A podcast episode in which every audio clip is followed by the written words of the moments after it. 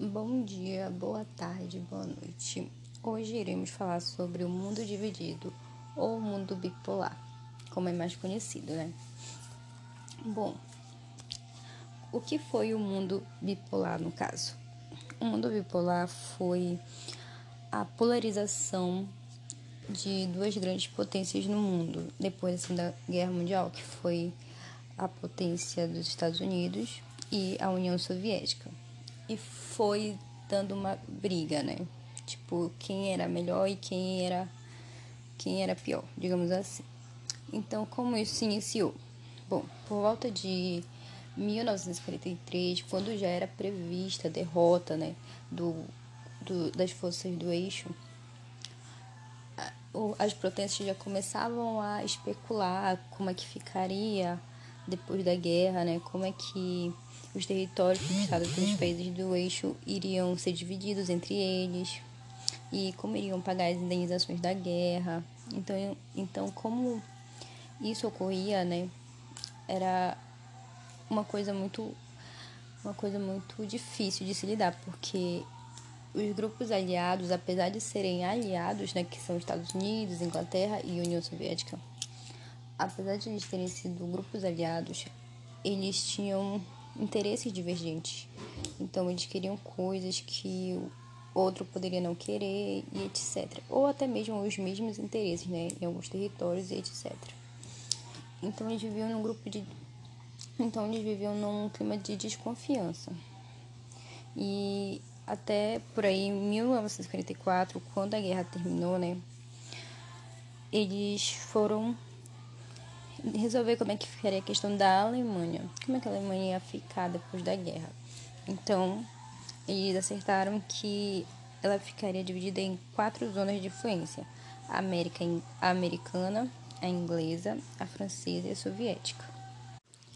Eles fizeram isso porque eles não tinham certeza, né, depois da guerra, não tinha nenhuma garantia que a Alemanha não iria se rearmar novamente, né, para fazer um novo conflito, uma nova guerra. Então, por isso, eles decidiram que cada país ia ter o seu o, o seu exército lá na, lá na Alemanha. Então, para garantir, sabe, que não ocorreria uma outra guerra, que a Alemanha não iria refazer o que já tinha feito. Ficou também decretado que a União Soviética exerceria controle apenas na Europa Oriental e que eles não estimulariam é, revoltas operárias e comunistas nos países capitalistas da Europa Ocidental.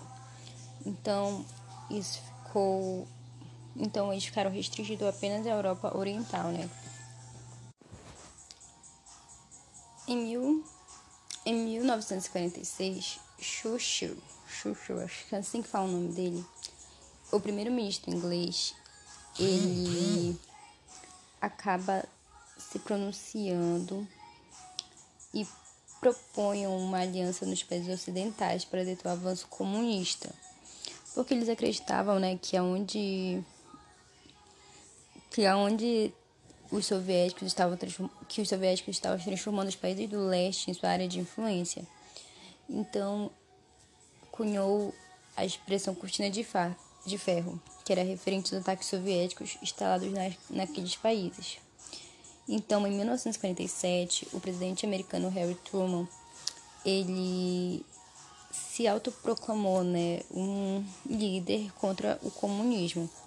Ele afirmava que os Estados Unidos tinham obrigação moral de ajudar a todos que estivessem lutando contra o comunismo. Isso ficou conhecido como Doutrina Truman. E daí teve início oficialmente a Guerra Fria, né? Que foi, foi uma guerra de, de bélica, sabe? Não teve um confronto, mas sim uma guerra, uma guerra tecnológica de, de quem tinha as melhores tecnologias, de quem era o país mais, mais rico. Essa foi a Guerra Fria. Então, só que, tipo, a ameaça de uma guerra sempre esteve ali, entendeu? Então as pessoas tinham muito medo de que viesse realmente acontecer outra guerra, porque eles tinham acabado de sair de uma guerra e já iriam entrar em outra. Então os países que saíram da guerra saíram realmente com a economia muito ruim, saíram com a economia totalmente lá para baixo, as coisas não estavam bem, sabe? Então havia muito esse medo. Então, para que então os Estados Unidos viu que ele precisava fazer alguma coisa, sabe, para aumentar a sua área de influência, para as pessoas né, quererem que seu país fosse capitalista. Então surgiu o Plano Marshall, né, que o Marshall era então secretário do Estado americano. E aí o que aconteceu? Eles decidiram que eles iriam investir nos países da guerra, né, que os países que quiserem, né, eles decidiram investir economicamente neles para que eles pudessem se reerguer economicamente, pudessem, né, começar a dar com as próprias pernas e assim eles terem uma certa influência sobre esses países, sabe? Para que eles para que esses países pudessem também ser o capitalismo e não o comunismo. Com isso, em 1949, a Alemanha é dividida em, dois, em duas partes a República Federal Alemã, que era capitalista, e República Democrática Alemã, que era comunista. Ela foi dividida literalmente, sabe? Construíram um muro dividindo a cidade. Isso foi algo muito ruim, porque isso separou muitas famílias, sabe? Famílias ficaram de um lado, famílias ficaram de outro. Pessoas tentando atravessar para o lado morriam, as que tentavam atravessar para outro também morriam. Então, querendo não, isso foi uma coisa ruim, porque para uma cidade, né, que não podiam poderiam ir até certo ponto, sabe? Então, isso foi algo que marcou muito essa época. Bom, bom dia, boa tarde, boa noite. Agora iremos dar continuidade ao assunto da Guerra Fria, do mundo bipolar, do mundo dividido e etc, né? Tem vários nomes. Então, continuando, em 1949 é criada uma aliança militar de defesa mútua, a OTAN, que significa Organização do Tratado do Atlântico Norte. Por que isso foi criado?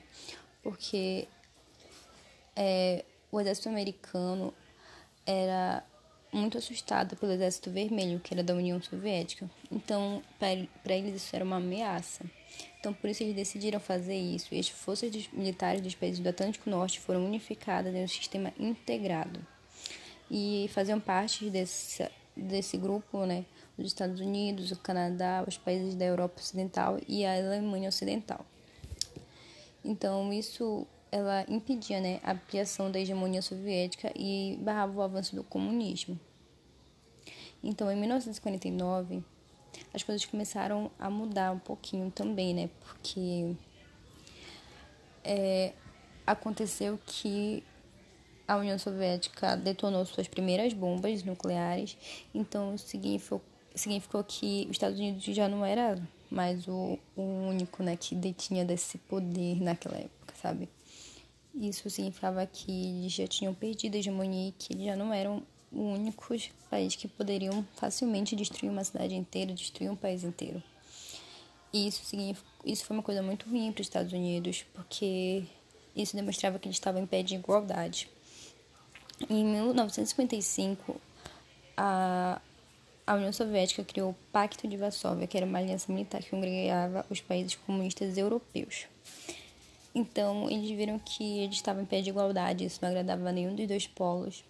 E daí o que se viu foi uma corrida armamentista, sabe? Quem tinha as melhores armas era aquele que era o melhor. Bom dia, boa tarde, boa noite. Iremos continuar com o assunto da Guerra Fria, do mundo bipolar e assim por diante. Bom, outra questão também mexeu muito com essa guerra armamentista, né? Que foi a Revolução Chinesa. Bom, o que é, o que estava acontecendo lá na China, né? O que estava acontecendo é que no século XIX a China tinha sido um alvo da cobiça imperialista. Então a China foi muitas vezes, sabe, explorada, foram muitas pessoas para lá exploraram a China de todas as formas, muitos países europeus, os Estados Unidos, o Japão também, sabe? Então lá sempre foi um país que não teve uma estrutura, era um país pobre. Isso fez crescer entre eles um, uma indignação, sabe? Então eles acabaram criando um forte movimento nacionalista. Então estavam muito dispostos a expulsar essas potências imperialistas, sabe, do, do território deles, porque eles não queriam mais aquilo, sabe? Eles não queriam mais que alguém fosse lá, explorasse e o país continuasse na miséria. Então, em 1900, então eles foram liderados pelo Kuomintang, que era o Partido Nacionalista Republicano. Esse movimento ele cresceu muito, né, na China. Então, em 1911 foi derrubada a monarquia e foi proclamada a república. Porém, o que acontece é que não mudou muita coisa, sabe? Continuou as mesmas coisas, os latifundiários continuavam oprimindo e explorando os camponeses e a população da China se concentrava mais no campo, sabe? Era um país praticamente agrário, era um país agrário. Então, não mudou muita coisa. Então, isso, um, um grupo né, de pessoas, de homens, eles acreditavam que só a implantação do socialismo poderia resolver né, esse problema lá. Então, em 1921, o Partido Comunista Chinês foi criado. Então, até 1907, nacionalista, os nacionalistas e os comunistas atuaram juntos contra o imperialismo e contra os latifundiários. Como efeito dessas lutas, o Partido da China ampliou bastante os números dos seus filiados, né? Então, aquele momento cresceu muito. E cada vez mais pessoas acreditavam que o socialismo era a saída, sabe, para as coisas mudarem lá na China. Bom, então, em 1907, o Kuomintang derrubou o governo e assumiu o poder. O novo governo era chefiado por Chiang Kai-shek. Ele procurou acabar com a oposição, então ele começou a perseguir os comunistas. Esses, né, sendo perseguidos, foram para as montanhas e lá eles organizaram uma guerrilha contra as tropas né, governamentais. A guerrilha era liderada por Mao Tse-tung e conseguiu algumas vitórias. Porém, o governo de Chiang Kai-shek teve de enfrentar as tropas japonesas, né? Porque eles tinham se apoderado de uma parte rica lá da China. Então, com esse conflito, o Kuomintang e a China e os, os comunistas resolveram se unir, né? Para lutar contra o Japão, né? Tentar tirar eles de lá do território deles. Então, só que os comunistas foram os que mais suaram a camisa, né? Foram as pessoas que mais teve notoriedade nessa guerra. E daí eles ganharam muita popularidade, né, naquela época. Então, quando o Japão foi derrotado, né, na Segunda Guerra Mundial e saiu de lá da China, o velho conflito entre Kuomintang e os comunistas voltaram novamente. Então, nos Estados Unidos, né, naquela época, como já foi falado, eles não queriam perder suas influências, na verdade, eles queriam ganhar influência é, os máximos possíveis que eles conseguiriam. Então, eles resolveram auxiliar, né, mandar é, ajuda financeira militar lá para o Kuomintang para vencer, porque o Kuomintang era capitalista, mas os, os comunistas, né, eram comunistas, logicamente. Então, mesmo assim, a vitória, né, foi para o Monte Setug. Ele foi um um chefe de guerra muito conhecido até hoje. Um, um dos seus livros é o mais famoso que tem, que é a Arte da Guerra, que ele ensina como guerrear, como vencer, sabe? É um livro muito bom. E continuando, né? Em 1 de maio de 1959 foi proclamada a República Popular da China, sob a orientação de Mao. E, lógico, né, em direção ao comunismo. Porém, Chiang Kai-shek, né, que é o Chiang, ele apoderou-se dele da Formosa e instalou a República da China Nacionalista. E ele era capitalista. E ficou desse jeito. Bom dia, boa tarde, boa noite. Hoje iremos continuar o assunto do mundo bipolarizado, né? Agora vamos dar ênfase para pequenas guerras que aconteceram civis mesmo dentro da sua, do seu país, porque além do mundo estar tá em conflito, né, entre capitalistas e comunistas, também há os pequenos conflitos em cada país, como foi o caso da China. Então, iremos falar sobre três apenas, mas existem muitos que a gente pode explorar e falar sobre. Iremos começar com a Coreia, né? A guerra na Coreia. Bom, o que, aconteceu, o que aconteceu lá na Coreia? Durante a Segunda Guerra, a Coreia tinha sido ocupada pelos japoneses. E eles foram desocupando a Coreia após as tropas soviéticas e americanas tirarem eles de lá, né? E com isso, a Coreia foi dividida em duas áreas, né? A do norte, ocupada pelos soviéticos, e a do sul, ocupada pelas tropas dos Estados Unidos. Em 1948, foram realizadas eleições no sul. Porém, os do norte não aceitaram aquelas eleições, sabe? Eles, os norte não aceitaram aquelas eleições, eles não queriam o, o governador que foi eleito, né? O prefeito eleito. Então, eles reagiram e isso criou um impasse né, entre eles. Então, foi decidido que eles iriam ser separados pelo paralelo 38 e iriam criar dois países, a Coreia do Sul e a Coreia do Norte. Aí, no final do ano, após as tropas americanas e soviéticas saírem da Coreia, a Coreia do Norte resolveu invadir a Coreia do Sul. E daí recomeçou novamente os conflitos. Os Estados Unidos, né, souberam disso e logo mandaram uma tropas para lá para ajudar o povo capitalista, porque como foi dito e vou repetir, né, eles queriam aumentar a sua influência capitalista, eles não queriam que houvesse mais países socialistas, eles os socialistas comunistas, eles queriam realmente que o capitalismo fosse maioria, sabe? Então eles também pressionaram a ONU para mandar tropas para lá e foi o que a ONU fez. E eles foram para lá para para guerrear. Então, com isso, eles acabaram ganhando as lutas e invadiram a Coreia do Norte, depois a tirar os comunistas de lá. Então, a China, né, vendo isso, não gostou nada disso, enviou milhares de soldados para combater os americanos. Então, a guerra da Coreia estava ganhando dimensões enormes. Ela não era só uma guerra de não era só uma guerra, sabe, por falar, não era só uma guerra de não era só uma guerra de tecnologia, nada. Estavam realmente acontecendo guerras. Então, os exércitos blocos se enfrentavam em duros sangra sangrentos, em, sabe, em combates sangrentos. Em 1955, os chineses fizeram grandes investidas, mas foram rechaçados e obrigados a recuar.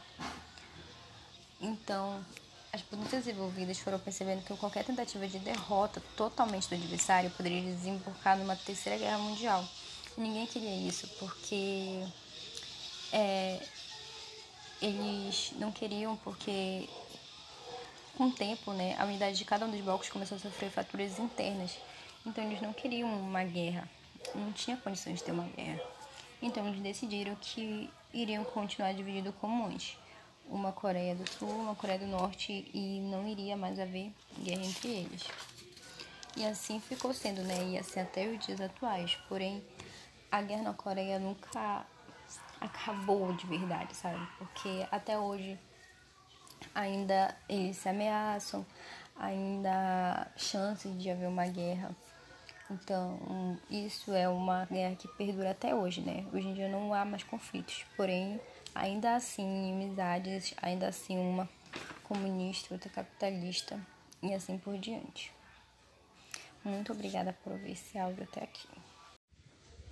Bom dia, boa tarde, boa noite. Iremos continuar com os conflitos né, das, da Guerra Fria. Outro conflito foi o árabe-israelense. O que acontecia? O Oriente Médio ele sempre foi alvo de muita cobiça da Europa, tanto que eles foram para lá, né? Eles tinham colônias, digamos assim, lá. Então, o que aconteceu é que lá era um país que tinham árabes e turcos. Então a cultura era basicamente de árabes e, e muçulmanos, né? Então houve um processo de descolonização daquela área. Então algumas regiões permaneceram colônias, outros protetorados. E legalmente eles eram mandados, né, pelos ingleses. Então, no século XIX, os judeus né, sonhavam em ter uma pátria, né, um, um país deles. E com a, a Segunda Guerra Mundial, né, que Hitler perseguiu os judeus e tudo mais, esse anseio ganhou mais força ainda. Então, na década de 1920, a Inglaterra estimulava a imigração judia. Então, conseguindo a Guerra Mundial, isso foi mais estimulado. Com o fim da guerra, essa questão foi levada para a ONU e, a, e os Estados Unidos defendiam a criação de um Estado judeu.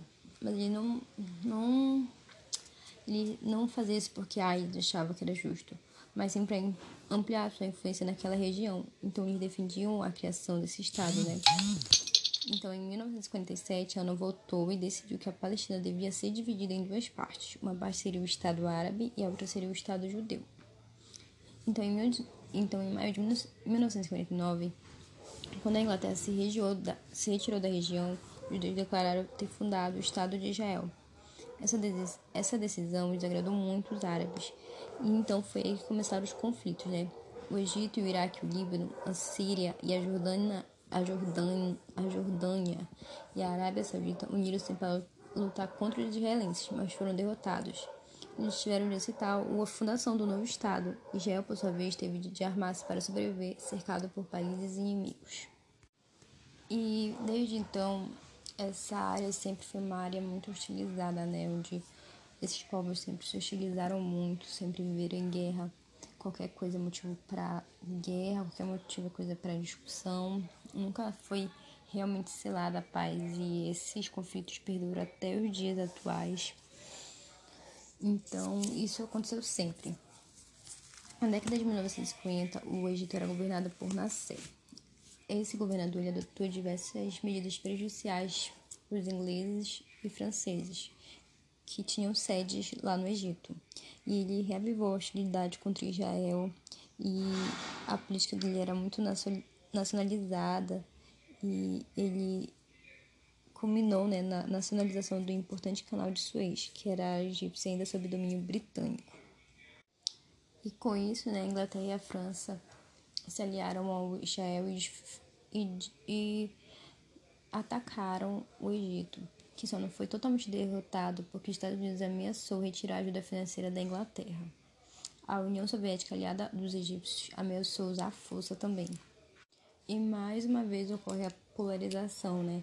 Porque em 1956 os Estados Unidos e, e a União Soviética ainda agiam como, como moderadores, né? Porém, na guerra seguinte, os Estados Unidos, temendo o avanço soviético, deram grande ajuda militar a Israel e a União Soviética deu apoio militar aos árabes. Então, novamente, entra o conflito, né? Do mundo polarizado e em conflitos civis e tudo mais. Em 1957, os árabes e os israelenses voltaram de novo a se confrontar né, na Guerra dos Seis Dias. Os egípcios ocuparam militarmente o Sinai, uma região árabe que, desde a Guerra de 1956, ficara sob a guarda das tropas da ONU. Israel desfechou um fulminante ataque contra o Egito, a Síria e a Jordânia, vencendo a guerra e conquistando grandes áreas dos países árabes. Isso aumentou a tensão na região mais ainda do que já era tenso. Em 1973, os árabes e os israelenses voltaram novamente a se defrontar na guerra do Yom Kippur. E dessa vez iniciou por conta dos árabes que decidiram atacar o Israel. Eles escolheram um feriado né, judaico que geralmente já não pode. O povo judaico não faz nada, né, apenas descansa, etc. E atacaram, inicialmente eles ganharam, né, mas logo após eles se recuperarem os israelenses, eles voltaram e tomaram a supremacia bélica novamente e foram ganhando os árabes. A partir de 1973 não houve mais guerras e Israel e Egito decidiram assinar acordos de paz e dispuseram a negociar. Porém, os demais países árabes ainda veem Israel como um inimigo a ser destruído e, por outro lado, a situação dos palestinos ter colocado a opinião pública mundial contra Israel, eles viviam nessa região antes da fundação do Estado judeu. Com as guerras e com a política militarista de Israel, eles vivem espalhados nos países árabes vizinhos e também se acham no direito de ter o seu país. Afinal, essa foi a resolução da ONU em 1947. Desde 1964 existe a OLP, que é a Organização para a Libertação da Palestina criada para concretizar o Estado palestino. A partir de 1987, a situação dos territórios palestinos ocupados por Israel se tornou dramática. Velhos, jovens e até crianças se rebelaram contra a presença do exército israelense na região. Milhares de palestinos perderam a vida nesse confronto. Essa rebelião ficou conhecida como a Intifada. Em 9 de setembro de 1993, firmou-se em Washington um acordo histórico entre Yasser Arafat, líder da OLP, e Yitzhak, acho que é assim, Rabi, primeiro-ministro israelense, estabelecendo as condições para a paz entre os judeus e os palestinos. Por ele, Israel e a OLP se reconhecem oficialmente. O primeiro-ministro israelense acabou sendo assassinado por um israelense. A oposição interna à política de paz com os palestinos é muito forte. Todavia, apesar de os setores mais duros terem chegado ao poder em Israel, cada vez mais israelenses se convencem de que é impossível conseguir a paz sem a criação de um Estado palestino na região. E esses conflitos é, existem até os dias atuais. Ainda assim, o Estado, os palestinos né, os, ainda querem a criação de um Estado palestino. Eles ainda pedem isso e assim como, né, Israel teve o seu, seria muito bom também se fizesse um estado para essas pessoas, porque eles querem apenas um lugar para chamar de pátria, para chamar de país, para chamar de meu, meu território, meu lugar, entendeu? Então é isso. Até a próxima aula.